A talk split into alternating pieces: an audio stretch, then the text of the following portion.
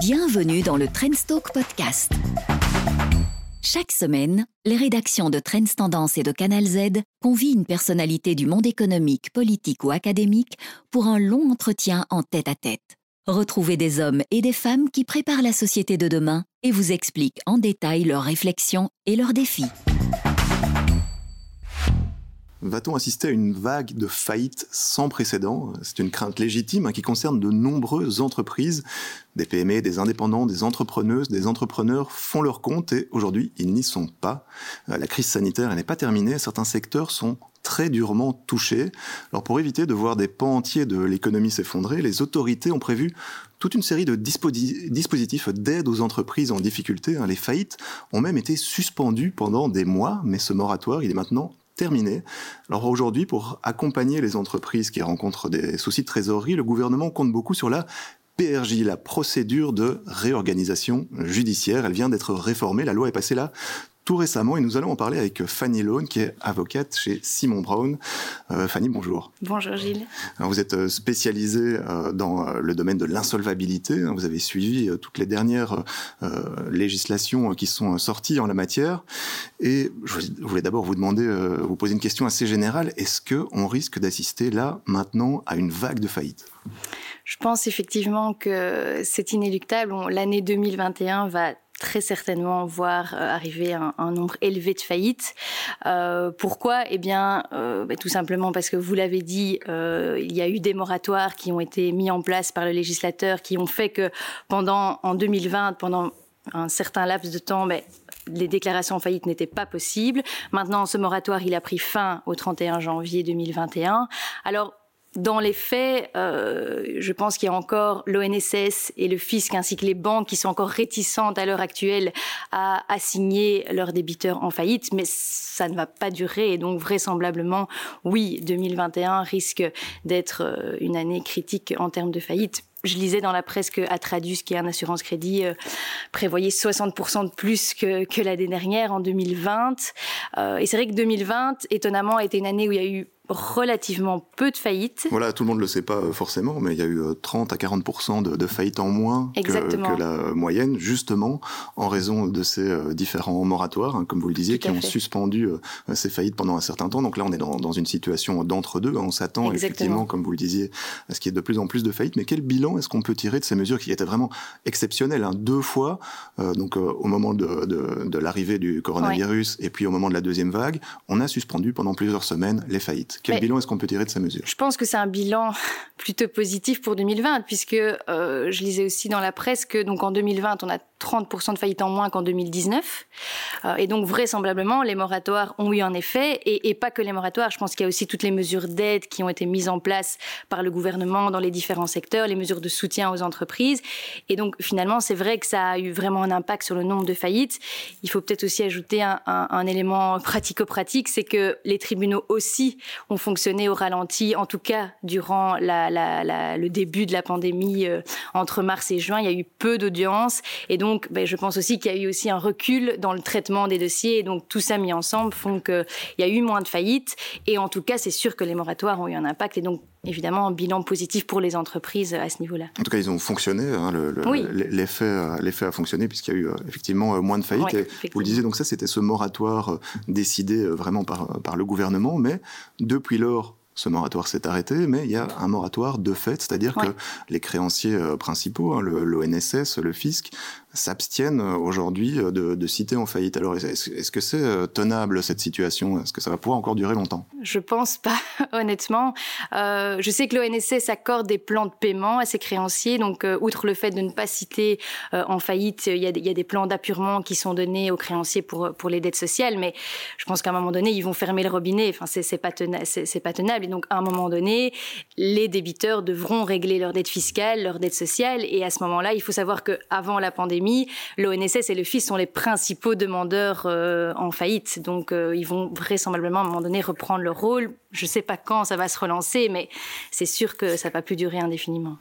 Alors ça c'est une question aussi euh, qui peut qui peut se poser parce que voilà on, a suspendu les faillites, il y a eu des faillites euh, en moins, mais est-ce que quelque part à un moment quand on a vraiment des trop gros soucis euh, de trésorerie, est-ce qu'il vaut pas mieux quand même malgré tout passer par la case faillite? Est-ce qu'on risque pas voilà de, soutenir finalement des entreprises qui ont trop de difficultés et qui feraient mieux peut-être de, de passer par cette période difficile? Alors c'est sûr, bon, après, si je me mets à la place d'un entrepreneur, faire un aveu de faillite, c'est vraiment l'aveu d'un échec de l'entreprise. Et, et c'est pas seulement l'entreprise, c'est tout ce qui gravite autour de l'entreprise. Les employés, mais aussi tous les, fournisseurs, les partenaires commerciaux. Et le, problème de la faillite, c'est que souvent, elle a un effet boule de neige. C'est quand vous avez une entreprise qui, qui fait aveu de faillite, eh bien, parfois, mais ses propres fournisseurs ont des difficultés financières parce qu'ils ne sont pas payés du fait de la faillite. Et donc, on a comme ça des faillites en cascade. Moi, moi j'ai plusieurs clients qui ont vécu ça. Et donc, je peux comprendre que ce soit difficile d'aller vers l'aveu de faillite et en même temps, à un moment donné, ça n'a plus de sens. Mais aussi, juridiquement, et là je, vais jouer mon rôle d'avocat, il y a des obligations à charge des dirigeants d'entreprise. Quand les conditions de la faillite sont réunies, eh bien, vous devez, en tant que dirigeant d'entreprise, en tout cas depuis que le moratoire a pris fin, faire un aveu de faillite dans un certain délai, sous peine de sanction. De même, il y a des responsabilités particulières qui peuvent être mises à charge de dirigeants si vous poursuivez une activité déficitaire de manière déraisonnable. Alors bien sûr, ça s'apprécie, il faut s'apprécier, mais donc il faut savoir que, outre le fait que ce soit difficile peut-être psychologiquement, il y a aussi des obligations légales à charge des dirigeants d'entreprise qu'il ne faut pas oublier, et donc il faut faire attention aussi à ce niveau-là. Alors, euh, quelle, euh, quelle, solution est-ce qu'il existe pour les, les, entrepreneurs, euh, pour, pour les PME, pour les gens qui nous écoutent ici et qui ont des difficultés au sein de, de leur entreprise? Pour éviter justement d'arriver à cette extrémité qui est la faillite ben, Le législateur, vous le disiez en guise d'introduction, a prévu toute une série de mesures pour euh, de, de, sauvegarde de la continuité des entreprises. Euh, il y a différents types euh, de mesures. Vous avez la possibilité d'obtenir la désignation d'un médiateur d'entreprise qui va vous aider à négocier un accord amiable avec vos créanciers en dehors de toute procédure vraiment judiciaire. Donc là, c'est vraiment au sein de l'entreprise, vous appelez un tiers pour vous aider. Et puis, vous avez la procédure de réorganisation judiciaire qui vient justement d'être réformée avec des assouplissements pour en faciliter l'accès. Alors, tous nos téléspectateurs ne connaissent peut-être pas cette, euh, cette procédure, hein, donc on appelle la PRJ, la procédure en mhm. réorganisation judiciaire. Vous pouvez nous expliquer en, en quelques mots en quoi euh, ça consiste? Alors, la procédure de réorganisation judiciaire, euh, elle vise à permettre, euh, donc, son objectif, c'est de permettre à l'entreprise d'assurer sa continuité, mais une entreprise qui rencontre des difficultés financières. Donc, sa continuité est menacée, mais elle a encore des chances de survie. Alors, vous pouvez euh, demander, déposer une requête en ouverture de PRJ pour obtenir quoi? Mais obtenir un sursis, c'est-à-dire une période durant laquelle vous allez d'une part être protégé des actions de vos créanciers, donc vous ne pourrez pas être déclaré en faillite, vous ne pourrez pas faire l'objet de mesures d'exécution comme des saisies. Et cette période, elle a pour but de, euh, il y a différents types de PRJ qui, existent, il y en a trois exactement, soit de négocier un accord amiable avec deux ou tous vos créanciers, soit de négocier ce qu'on appelle un, accord collectif ou un plan de réorganisation judiciaire, Là, vous incluez tous vos créanciers et vous négociez avec eux ben, euh, un plan d'appurement de leurs créances, avec une possibilité dans ce cadre-là de réduire, et c'est ça la loi le prévoit, votre dette à l'égard du créancier. Évidemment, il y a des créanciers particuliers, mais de manière générale, jusqu'à 80%. Mais évidemment, ces mesures sont soumises in fine à un vote sur le plan par les créanciers. Donc c'est les créanciers qui, à la fin, votent ou pas sur ce plan et après le tribunal va l'homologuer ou pas. Et alors la, la, dernière option qui existe en PRJ, c'est le transfert d'entreprise sous autorité de justice, c'est-à-dire que là, vous demandez un sursis pour pouvoir tenter de transférer tout ou partie de vos activités. Et là, à ce moment-là, sera désigné un mandataire de justice et alors c'est lui qui va en fait mener les négociations avec des candidats repreneurs en vue d'essayer de, de, vendre votre entreprise. ça, c'est en gros. Vous avez suivi des, des, des clients hein, dans, cette, dans ce type de, de procédure. Est-ce que, est que ça sauve des entreprises? Oui, heureusement. heureusement, ça marche. ça marche. Ces mesures ne sont pas vaines, ça marche. Euh, mais je dirais que évidemment, il faut il faut pas déposer la PRJ trop tard. Donc il faut vraiment, il faut parce que la PRJ, elle ne peut fonctionner que s'il y a des possibilité de redressement de l'entreprise. Euh, et donc, d'ailleurs, en principe, avant la modification de la loi, euh, vous deviez déposer un budget, euh, un budget pour la durée du sursis que vous demandiez, ou ben, où, le tribunal pouvait vérifier sur la base des chiffres qu'effectivement, ben, sur les, trois à six mois que vous demandiez de sursis, eh bien, la société, l'entreprise était viable. Alors si on en parle aujourd'hui, c'est parce qu'il y a une nouvelle loi euh, qui est passée, qui, qui vise un peu à assouplir euh, les, les conditions euh, d'accès à cette, cette fameuse PRJ. Alors pourquoi? C'est quoi l'objectif de cette loi? Alors je pense que l'objectif du législateur, c'est de faciliter l'accès au PRJ, aux PME, donc aux plus petites entreprises. Parce qu'il faut savoir que à l'origine, donc avant, avant cette nouvelle législation, euh, quand vous déposez une requête en PRJ, vous devez, euh, c'est une requête assez formelle à laquelle il faut joindre une série d'annexes. Il y en avait 11 qui sont prévues par le Code euh, de droit économique. Des annexes parmi lesquelles une situation comptable et un budget qui doivent en principe être réalisés avec l'aide d'un professionnel du chiffre. Ça a un coût de faire appel à un professionnel du chiffre et comme toute euh, cette procédure de départ, donc cette requête, euh, il faut savoir que le fait de ne pas respecter les formalités euh, au moment de la requête était sanctionné avant par l'irrecevabilité de la requête. Donc généralement, ce que faisaient les entreprises, c'est faire appel à un avocat pour les assister dans le dépôt de cette requête et la préparation de ces annexes avec un professionnel du chiffre. Et tout ça représente évidemment un coût. Et donc je pense que l'idée du législateur, avec cet assouplissement qui prévoit notamment qu'il n'y a plus de sanctions d'irrecevabilité de la requête si tout n'y est pas, tout n'est pas dans le package au moment où vous déposez la demande, eh bien je pense que voilà, c'est essayer d'inciter les PME qui ont peut-être moins de moyens à la base pour euh, quand même opter pour cette voie de la PRJ. Voilà, donc l'idée, c'est vraiment d'avoir peut-être un petit peu moins de, documents à, présenter euh, au départ. Alors, est-ce que c'est -ce que c'est une bonne idée, cet assouplissement? Qu'est-ce que vous en pensez? Alors là, je suis, je suis partagée. Donc, euh, bon, si, si, si, je dois entrer plus dans le détail, il faut savoir que, donc, euh, avec cette nouvelle législation, euh, le débiteur, donc euh, l'entreprise est limitée dans les annexes qu'elle doit déposer, mais euh, et a la possibilité, jusqu'à l'audience d'introduction, jusqu'à deux jours avant, d'ajouter les documents au fur et à mesure, et notamment ces fameux documents comptables que sont la situation comptable, le budget sur le temps du sursis qu'on réclame, et aussi les mesures de redressement qu'on envisage. Mais la loi va même plus loin que ça. Donc, euh, vous avez la possibilité de déposer ces annexes après avoir déposé la mais la loi prévoit même que vous pouvez ne pas les déposer du tout pour autant, évidemment, que vous déposiez une petite note dans votre dossier en expliquant pourquoi vous n'avez pas pu le faire. ça restera quand même à l'appréciation du juge aussi, euh, qui devra euh, regarder euh, si, si suffisamment de documents ont été, ont été déposés. Voilà, le problème, je pense, si les, débits, enfin, les, les, entreprises se disent OK, très bien, on n'est même plus obligé de déposer le budget et la situation comptable, on y va, on fonce, c'est, je pense que ça peut avoir un effet inverse sur l'accès à la PRJ, c'est que, comme vous le disiez, c'est le tribunal qui examine la demande en PRJ, et généralement, un, des éléments sur lequel il se base, ce sont les chiffres. C'est le bilan de la société, la situation comptable, pas, les comptes annuels de l'année passée, mais une situation comptable récente, et évidemment le budget pour le futur, pour les six mois de sursis euh, qu'on réclame. Et donc sans ça, je pense que c'est très difficile pour un tribunal d'apprécier euh, si, d'une part, la continuité de l'entreprise est menacée, et d'autre part, de savoir combien de temps accorder comme sursis aux débiteurs. Et donc je pense que peut-être le, risque, c'est que les tribunaux, dans ce cas-là, vont accorder des mini-sursis puisqu'ils n'ont pas de vue sur, euh, sur, sur vraiment les, prochains mois de l'entreprise. Et ça, ça, alors du coup, ça ne sert plus à grand-chose pour le débiteur. Donc ça risque d'être, voilà, malgré tout compliqué, euh, du coup, pour le tribunal, s'il a vraiment aucun élément sur lequel euh, se fonder pour apprécier la... Donc je pense qu'il faut, le message à faire passer pour les PME, c'est que, OK, vous ne devez pas avoir tout prêt le jour où vous voulez déposer l'arcade, parce que le simple dépôt de l'arcade vous protège déjà d'une déclaration en faillite avant même que le tribunal ne se prononce. Et donc on peut, évidemment, on peut se dire, OK, on va déposer vite une requête, comme ça on est protégé. Mais je pense qu'il faut, dans la mesure du possible, il faudra essayer vraiment de déposer ces annexes, alors plus tard, mais, mais de le faire quand même. Sinon, vous risquez de ne pas obtenir l'ouverture de votre PRJ. Alors il y, a ces formalités administratives hein, qui pouvaient euh, décourager certains, certains entrepreneurs, certains patrons euh, de PME, mais il y a aussi, vous le disiez, les, les coûts euh, afférents à toute cette, cette procédure.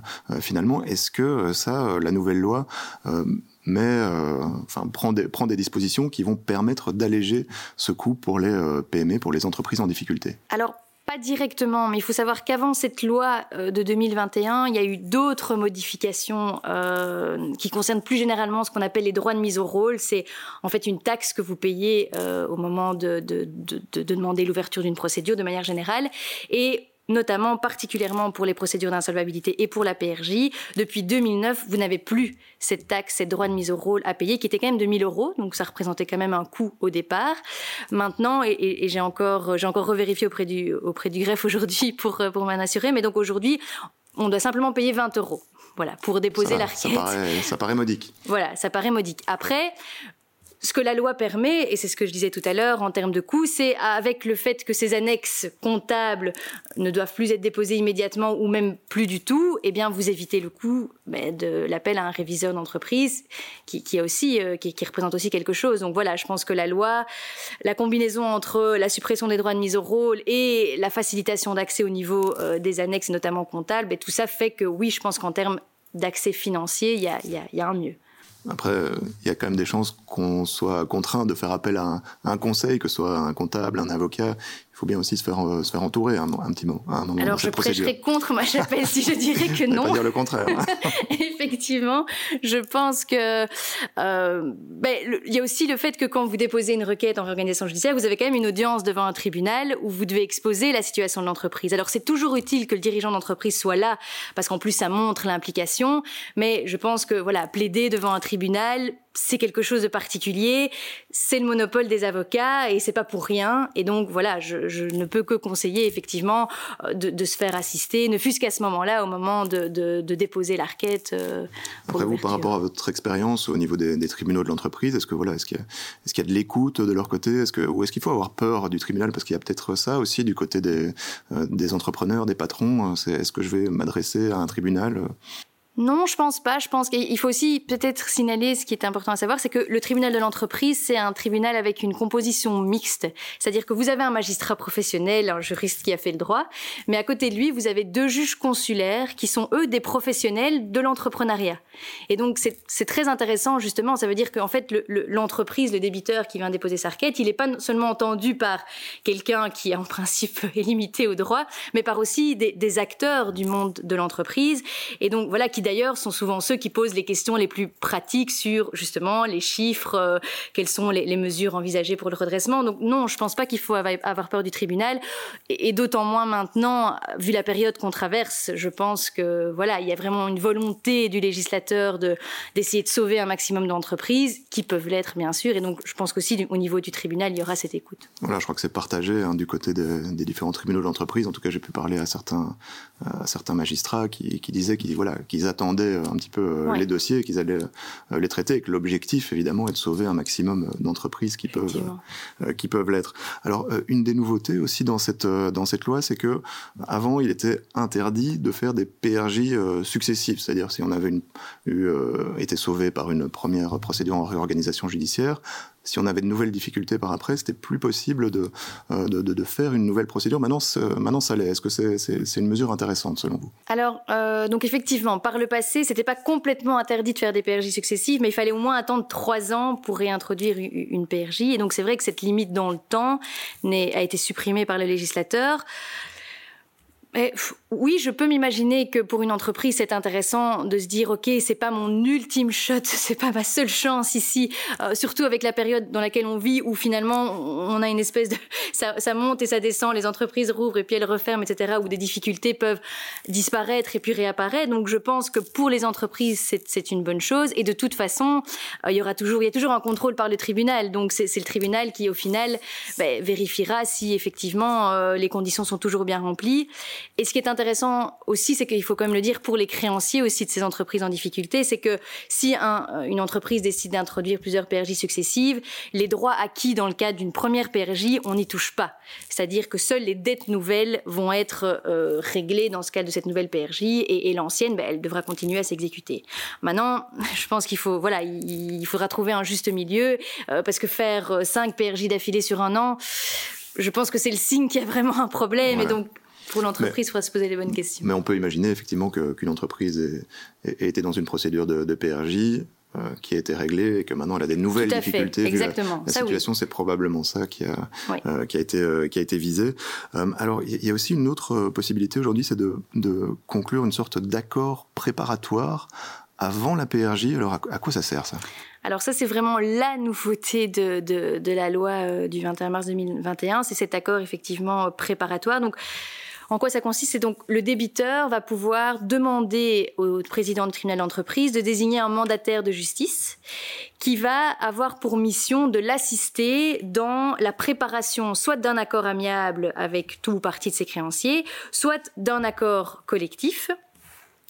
Et le gros avantage de cette procédure euh, pré-PAC, comme, on, dit, c'est qu'en en fait, il n'y a pas de publicité. C'est-à-dire que le dépôt de cette demande de, désignation d'un mandataire de justice, il n'est pas publié au moniteur belge comme l'est euh, quand, on, demande une procédure euh, en PRJ. Et donc tout se fait un peu dans l'ombre avec l'aide du mandataire de justice. Et une fois que on a, un accord amiable ou on, a un, un, plan de réorganisation qui, qui pourra plausiblement être accepté par les créanciers, eh bien là, le mandataire de justice pourra demander au président de renvoyer le dossier au tribunal d'entreprise qui ouvrira alors une procédure de PRJ officielle avec quand même une particularité, c'est que euh, cette procédure de PRJ sera accélérée, c'est-à-dire qu'il y a une obligation pour le tribunal de fixer une audience, si c'est un accord amiable, pour l'homologation de l'accord dans un délai d'un mois, et si c'est un accord collectif, dans un délai de trois mois.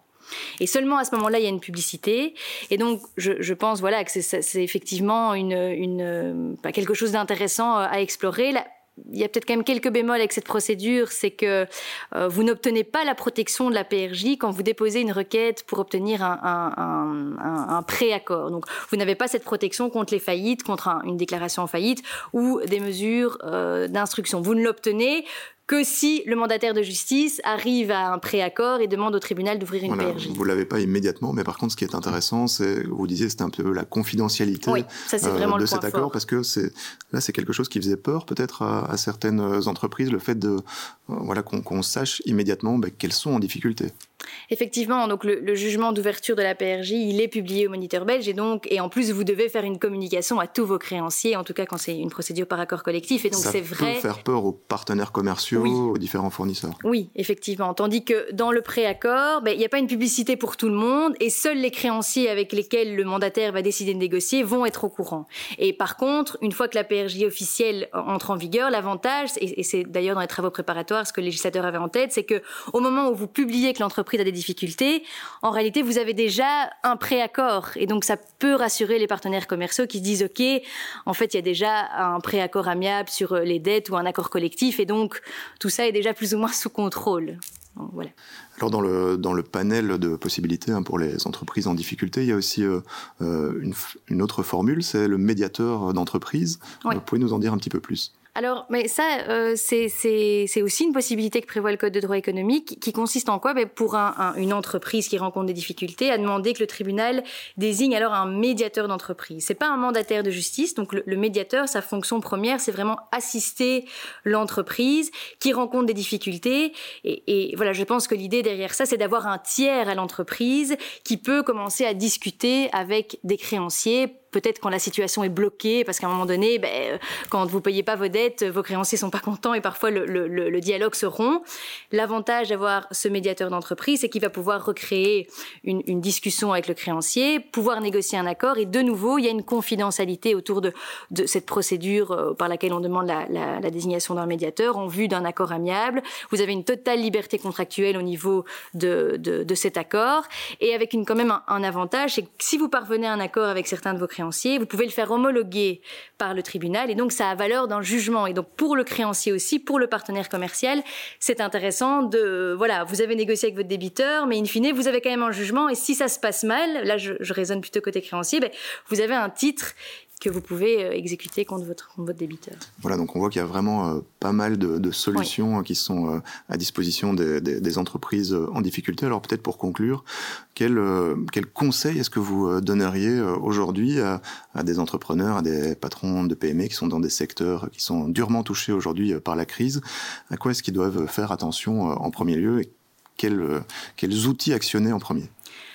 Je pense qu'il ne faut pas attendre la dernière minute. Donc, il ne faut pas attendre d'être euh, en cessation de paiement ou en ébranlement de crédit parce que c'est trop tard. Si vous êtes à, la veille de la faillite, une PRJ aura peu de chance, euh, de chance de fonctionner.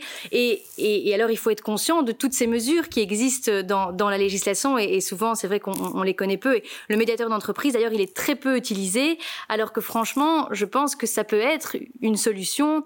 Peut-être pas pour les entreprises qui vont très très mal, mais quand les, entreprises qui ont des difficultés, qui ont des problèmes avec le créancier, je pense que c'est une possibilité. Et sinon, ben, vous avez maintenant un incitant à la PRJ avec des facilités d'accès, ce prépack confidentiel. Donc, il faut avoir connaissance de ces éléments, mais surtout, il faut vraiment pas attendre la dernière minute et, et, prendre les choses en main suffisamment tôt. Parfait. Un grand merci, Fanny, pour tous ces, pour tous ces conseils, ces éclaircissements. Merci à vous. Merci à tous de nous avoir suivis et nous nous retrouvons la semaine prochaine pour un nouveau Trendstalk.